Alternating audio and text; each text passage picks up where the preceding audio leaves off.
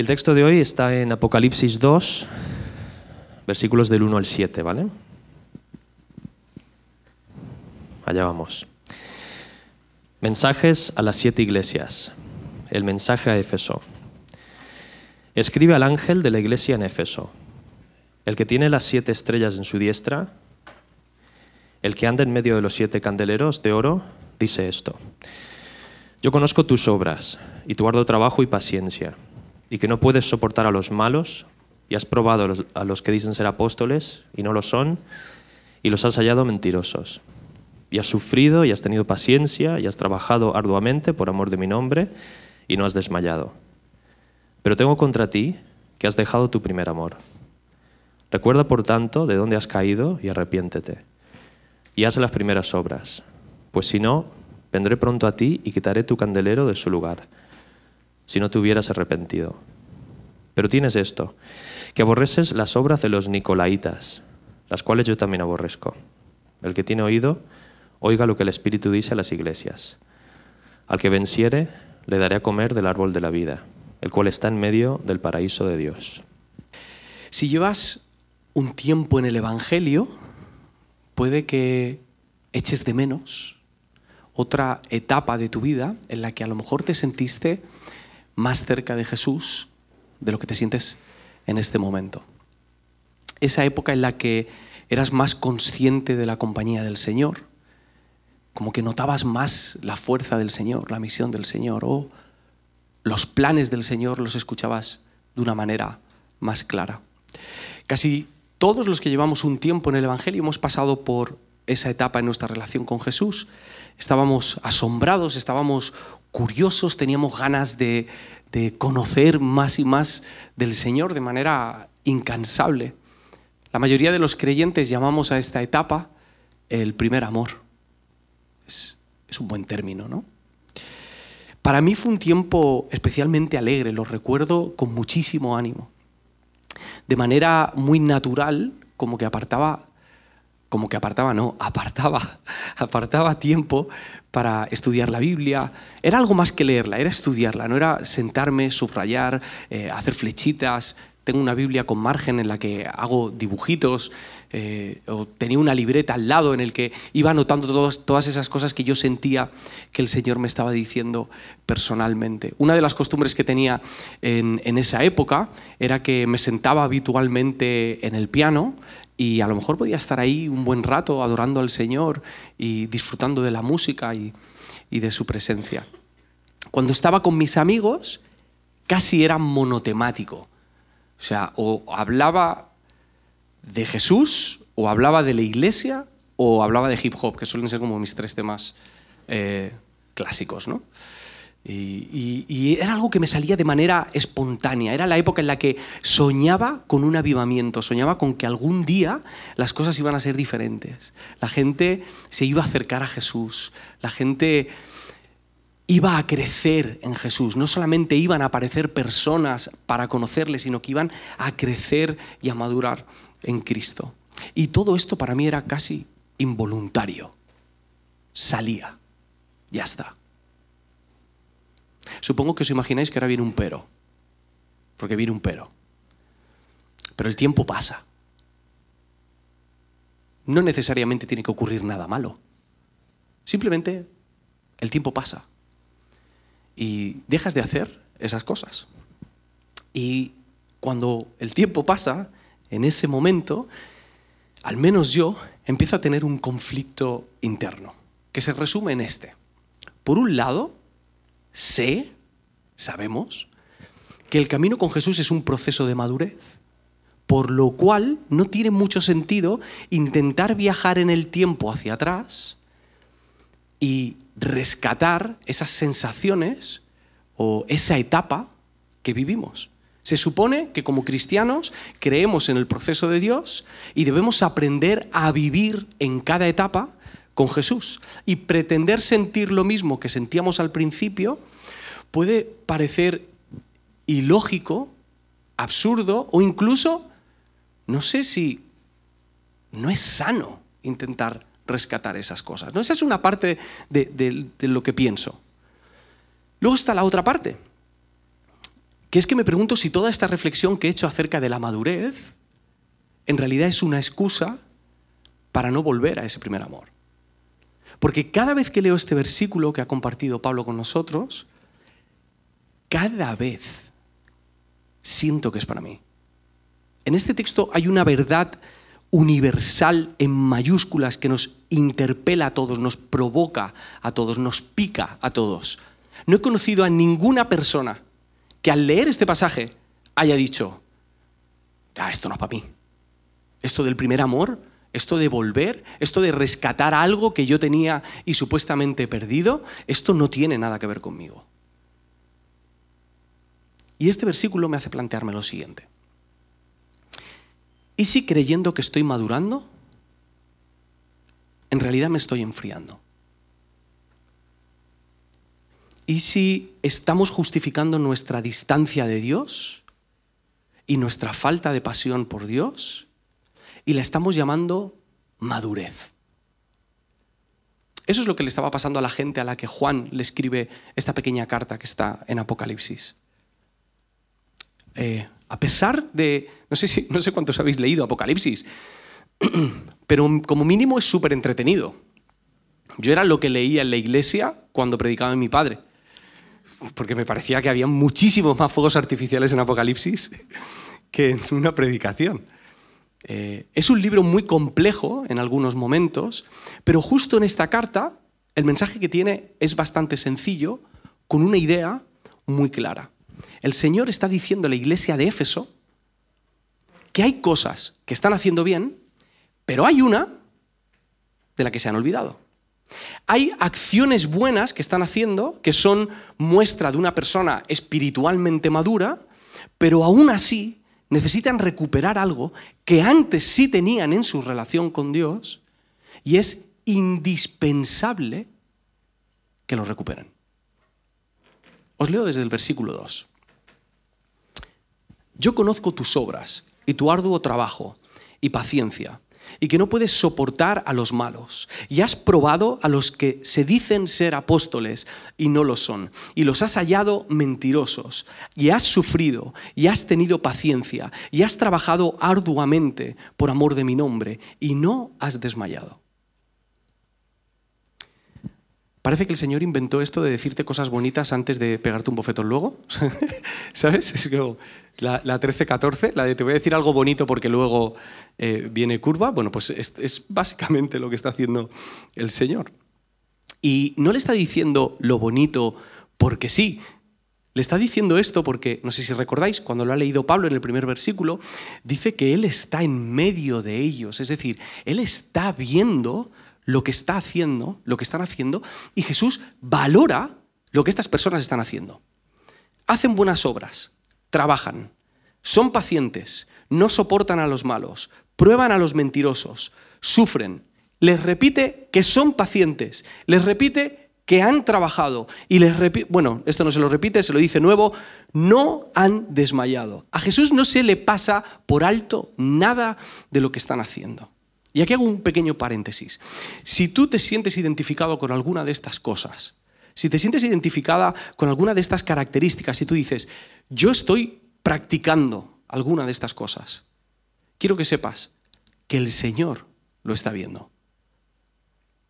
Puede ser que las personas se rían de ti, puede ser que te menosprecien, puede ser que te infravaloren, pero el Señor conoce lo que haces.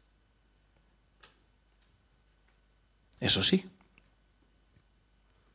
no te acomodes. Porque en esta carta hay un pero. Pero tengo contra ti que has dejado tu primer amor. No sé a vosotros, pero a mí, en mis eh, matemáticas humanas, eh, me sale a cuenta olvidarme del primer amor ha dicho, si echamos cuentas, les ha dicho nueve cosas buenas, nueve cosas buenísimas, y le ha dicho una mala. Y no solo son buenísimas estas cosas, sino es que son efectivas, es que son cosas que cambian la vida de las personas, es que son profundas, es que son muestra de una madurez cristiana. Pero según Jesús, no sirve ninguna de esas cosas sin el primer amor. Puede ser que quizá hemos llegado a pensar que Dios es como el resto del mundo o que Dios es como la cultura en la que vivimos, en la que para ser valorado necesitas hacer cosas, cumplir logros. Si no haces algo, no eres nadie. Pero para Dios parece que lo que hagas es secundario. Él no quiere medir el impacto, los números, la fama, el reconocimiento público, tu nivel de bondad. Dios no es el jefe de una empresa que está usando a sus empleados para cumplir objetivos o para mejorar los números. Dios es un padre que quiere estar con sus hijos y nosotros como parte de esa familia de Dios necesitamos estar con Él y su prioridad es estar con su familia. Hay un texto en el Evangelio de Marcos muy sencillito que nos va a ayudar a entender esto un poquito mejor. Marcos 3, versículo 13, es el momento en el que Jesús va a escoger a sus discípulos, ¿vale? Y dice esto, después subió al monte y llamó así a los que él quiso y vinieron a él, y estableció a doce para que estuviesen con él. ¿Para qué? Y luego ya sí, y para enviarlos a predicar y que tuviesen autoridad para sanar enfermedades y para echar fuera demonios. La prioridad de Jesús parece que es estar con su familia. Todas nuestras buenas obras se convierten en una religión mediocre cuando van por delante de nuestro amor a Dios. Todas. ¿A qué se refiere este pasaje con lo de el primer amor? ¿no? Además, la primera, la palabra amor se puede utilizar para un montón de cosas. Podemos hacer propaganda, podemos presentar ideologías, podemos vender colonias, podemos hacer películas, podemos declararnos a una persona y esa palabra o ese concepto o esa idea estaría presente. Pero ¿a qué se refiere este pasaje con el primer amor? Este término de primer amor tiene dos interpretaciones según los comentaristas y las dos tienen mucho peso.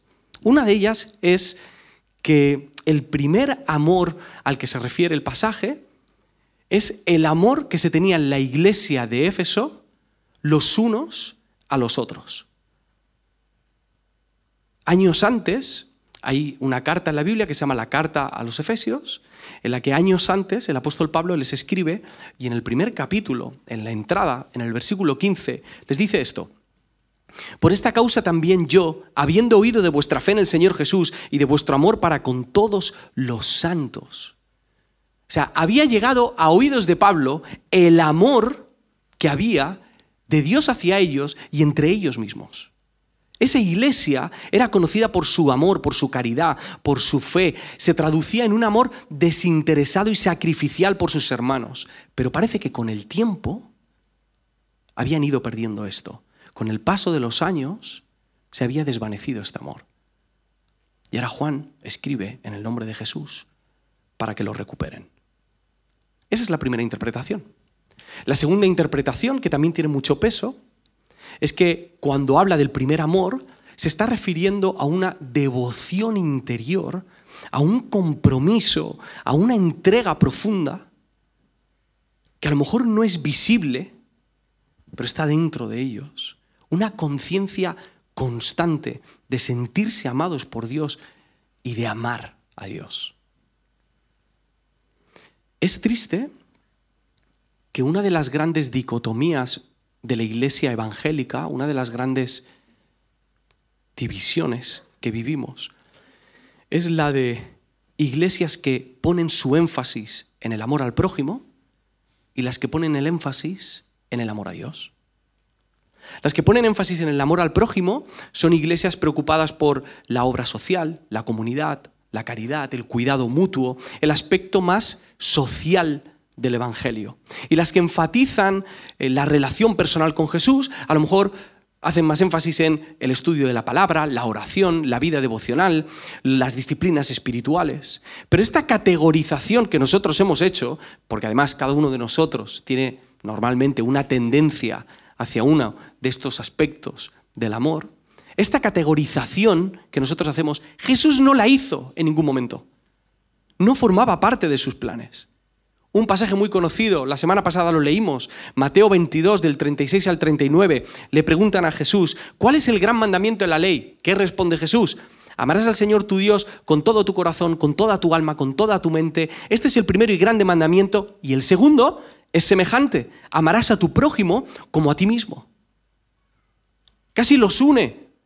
Le pregunta por uno y le dice dos. Y eso nos da una pista. Es que a lo mejor esos dos no son dos, es que a lo mejor esos dos son uno. Hay otro pasaje que nos ayuda a profundizar un poco más en esto. Juan 13, versículo 34 al 35. Un mandamiento nuevo os doy, que os améis unos a otros como yo os he amado, que también os améis unos a otros. En esto conocerán todos que sois mis discípulos, si tuvierais amor los unos con los otros. Fijaos que dice, que os améis unos a otros como yo os he amado. Aquí vemos que para amar a los demás necesitamos sí o sí exponernos al amor de Dios. Mi relación con Él y mi relación con vosotros es inseparable, va de la mano. Cuando leemos volver al primer amor, no solamente significa primero en el tiempo, no solamente está hablando de primero en, una fecha, está hablando primero en orden y en importancia. Es más, esta palabra, primer, que es protos en griego, también se puede traducir, muy interesante, como jefe. Es el amor que manda. Es el amor que pone en orden todo lo demás. Es el amor prioritario, es el amor del que fluye, es el amor que influye en el resto de mi vida y en las personas que me rodean.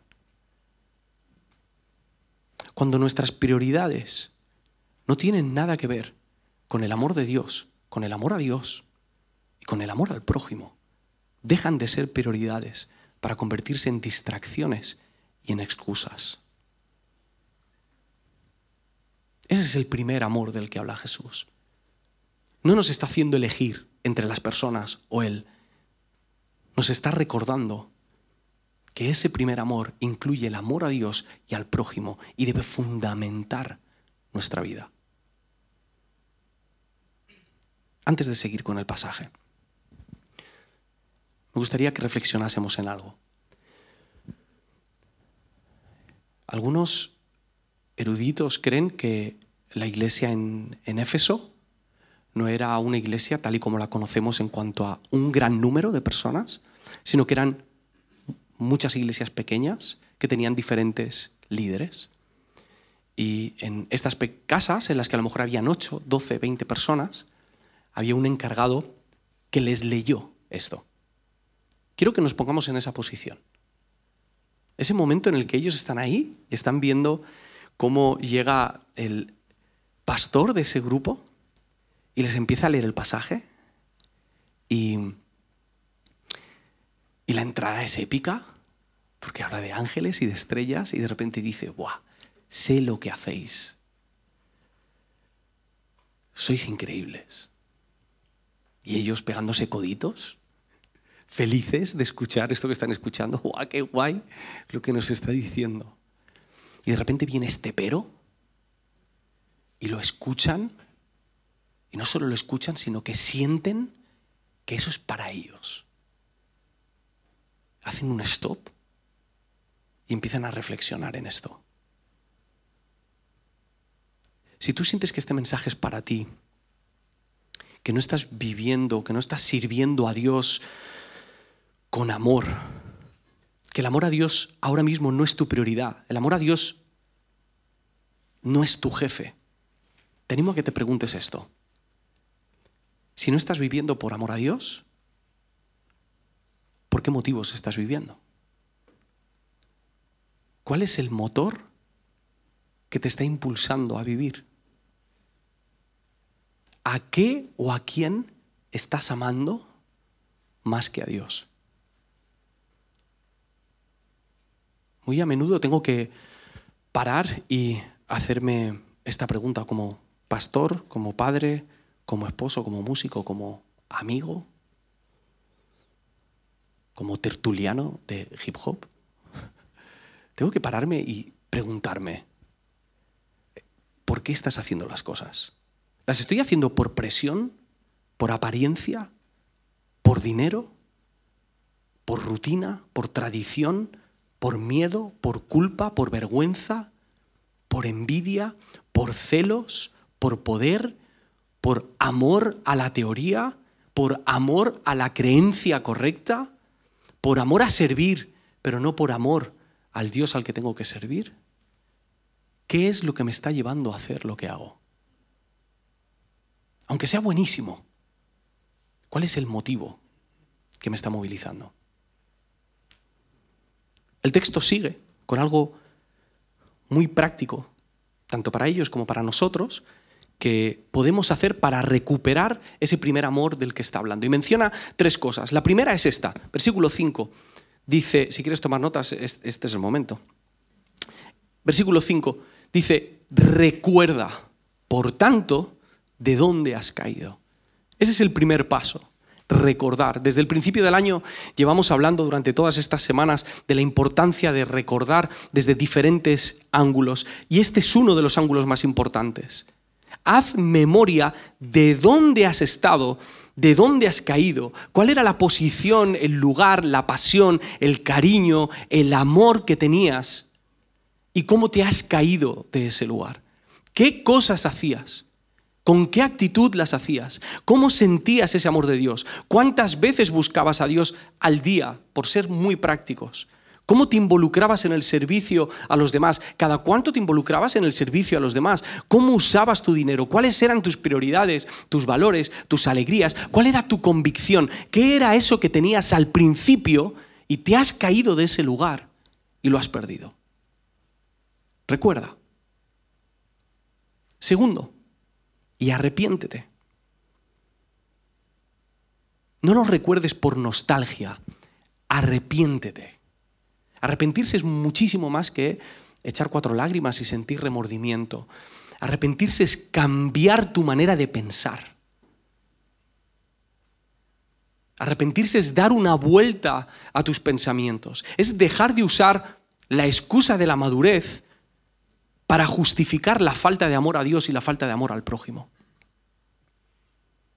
Esta palabra, arrepentirse, es muy potente, porque la palabra arrepentirse, ¿para qué se utiliza en la Biblia? ¿Para referirse a qué? Al pecado. Se utiliza para referirse al pecado, no se utiliza para otras cosas. Lo de recordar y volver al primer amor no es una buena idea simplemente. No es que olvidarte del primer amor sea un error, un tropiezo. Es que la presentación que nos hace el pasaje es que olvidarnos de ese primer amor es pecado. Ofende a Dios. Nos hace daño a nosotros. Hace daño a los demás. Este texto quiere que nos arrepintamos de una actitud superficialmente religiosa, que nos arrepintamos de haber dejado ese primer amor. El arrepentimiento es una convicción en muchos momentos sobrecogedora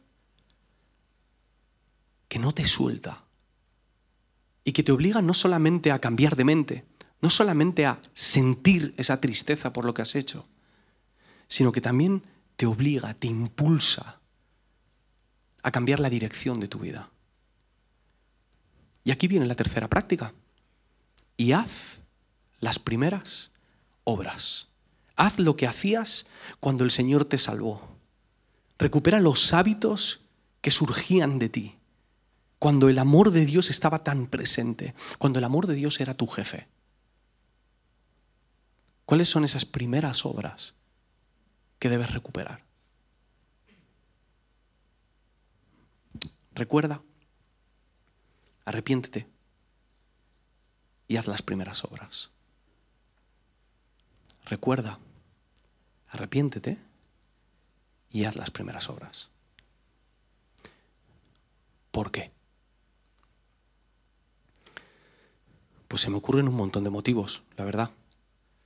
Se me ocurre que puede ser porque si no lo hacemos vivimos una mentira, porque nos hacemos daño a nosotros mismos, porque si no hacemos daño a los demás, porque pecamos contra Dios, porque hay una vida mejor que nos estamos perdiendo, porque es muy recomendable que de vez en cuando nos examinemos y reseteemos nuestra vida. Hay muchísimos motivos, pero el más importante y el más duro es el que viene en el propio texto.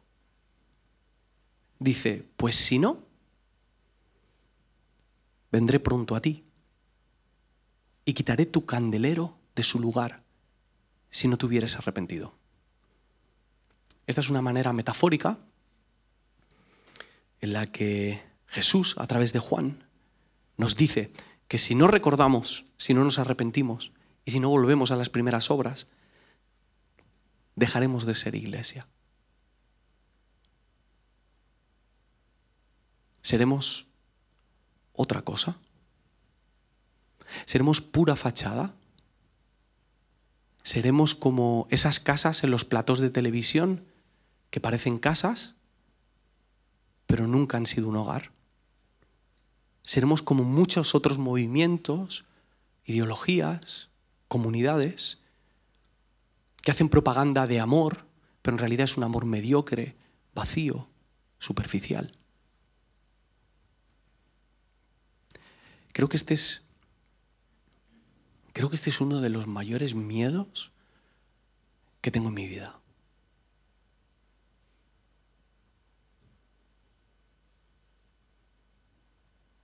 Que, que me enfríe, que nos enfriemos de tal modo que le demos importancia a cosas que a Dios no le importan.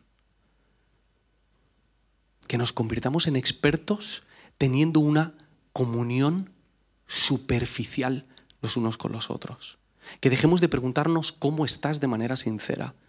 Que dejemos de servirnos que confundamos el buen ambiente con la armonía espiritual. Que nuestro enrat, que nuestro ratito en montaditos sea lo máximo de nuestra comunión, que sea la cúspide de lo que podemos ofrecer como comunidad. Que perdamos nuestra pasión a la hora de adorar juntos que perdamos nuestra pasión a la hora de orar los unos por los otros, que nos olvidemos de las personas que tienen hambre y tienen necesidad y están heridas y necesitan ser rescatadas, y que encima le contemos al resto del mundo que aquí dentro todo está bien.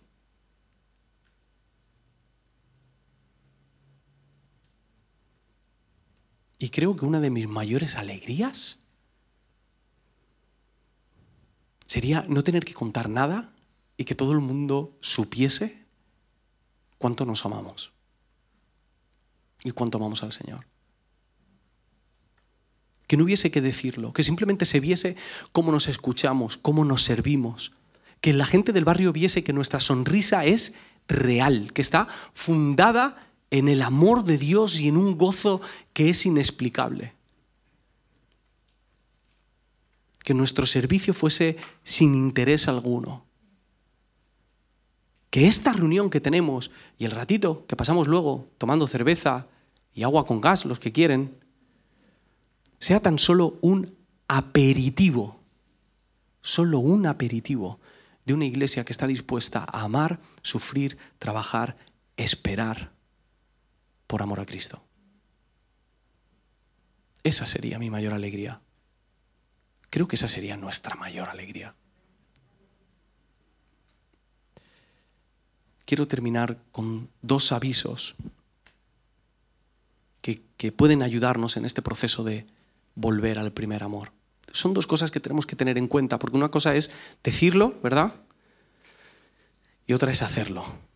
Entonces, como no quiero engañar a nadie, quiero que todos tengamos claro estas dos cosas.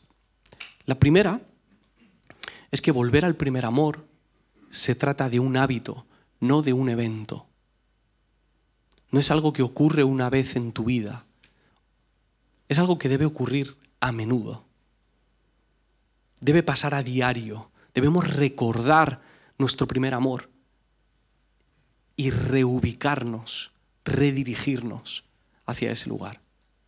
Puede ser que ahora algunos de vosotros estéis pasando por un buen momento espiritualmente y sentís que estáis justo recuperando ese primer amor y estáis disfrutándolo un montón. Pero si ya lleváis un tiempo en el Evangelio, sabéis que a lo mejor dentro de tres meses ya no estáis ahí. Y vamos a necesitar volver una y otra vez, en un ciclo, en un hábito, recordarnos una y otra vez que hay que rescatar algo que tuvimos con Dios que hemos ido perdiendo. Ese es el primer aviso. El segundo es que se trata de un proceso. Fijaos en lo que dice el texto. El texto dice que hemos dejado nuestro primer amor. Otras versiones dicen que hemos abandonado o que se ha enfriado nuestro primer amor. Por lo tanto, se trata de algo que teníamos, pero de manera progresiva, hemos ido perdiendo, lo hemos ido descuidando, hemos dejado de cultivarlo. Eso quiere decir que nosotros ahora tenemos que ser intencionales y constantes, recordando, arrepintiéndonos y volviendo a esas primeras obras. Y que va a necesitar tiempo. Supongo que todos lo entendemos, ¿no? O sea, si hemos estado ocho años de nuestra vida desviándonos hasta llegar a este punto, sería ilógico por nuestra parte pensar que de la noche a la mañana vamos a volver a ese primer amor. Se trata de un proceso, pico y pala, a diario, nosotros con el Señor, nosotros con nuestros hermanos, recordando, arrepintiéndonos, volviendo a las primeras obras. Pero por largo que sea ese camino, vale la pena. El mejor camino no es el más fácil, ni el más rápido, ni el más corto. El mejor camino es el que te lleva de vuelta a tu casa, cueste lo que cueste. Quiero terminar leyendo un versículo muy cortito, creo que no está en pantalla. Primera de Corintios 16, 14. Todas vuestras cosas sean hechas con amor. Me gustaría que durante el próximo minuto pudiésemos tener un momento de reflexión personal y que penséis en algo en concreto ¿Cuáles son esas primeras obras que tienen que volver a formar parte de vuestra vida? Tenemos un minuto de silencio y de oración.